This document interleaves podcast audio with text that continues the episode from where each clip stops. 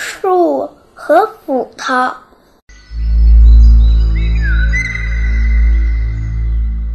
在一片很大的树林里，所有的树木都是团结友爱、互相关心、互相帮助的。他们一起抵抗了许多外来伤害他们的敌人，所以到现在为止都没人敢欺负他们。在这片树林里有一棵小桉树，它很淘气，经常做一些事情惹大家生气，所以大家都不太喜欢它。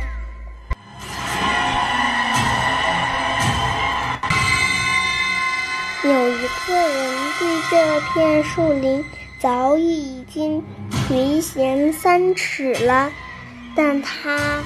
却不知道该如何将这片树林占为己有。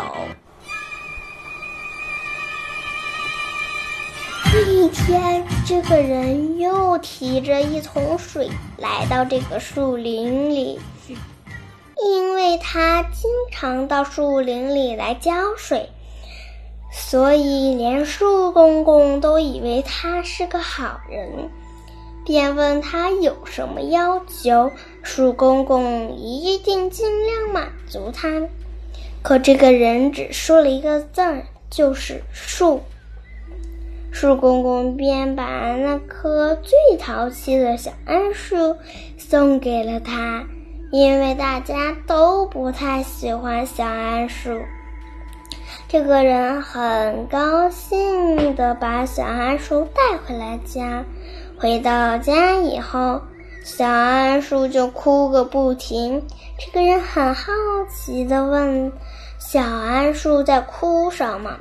小桉树很伤心地把他在树林里受到的种种委屈告诉这个人。这个人在小桉树面前。许诺一定要为他报仇，条件是小桉树说出树林里的秘密。当他从小桉树那里得知怎样对树林进行砍伐之后，就用小桉树做了一把斧头。第二天，这个人又来到了这片树林，但这次他没有像以前那样提着一桶水，而是扛着一把斧头冲了进来，后面还跟着一大群人。树公公发现有点不对头，就问道：“你，就问道，你这是干什么呢？”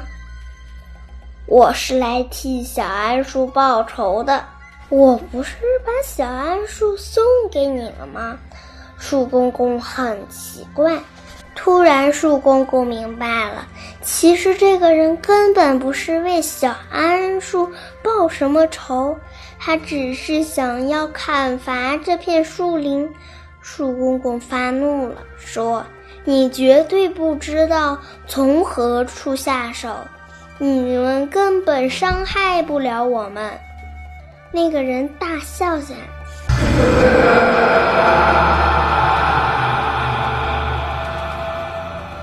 我知道，谁告诉你的？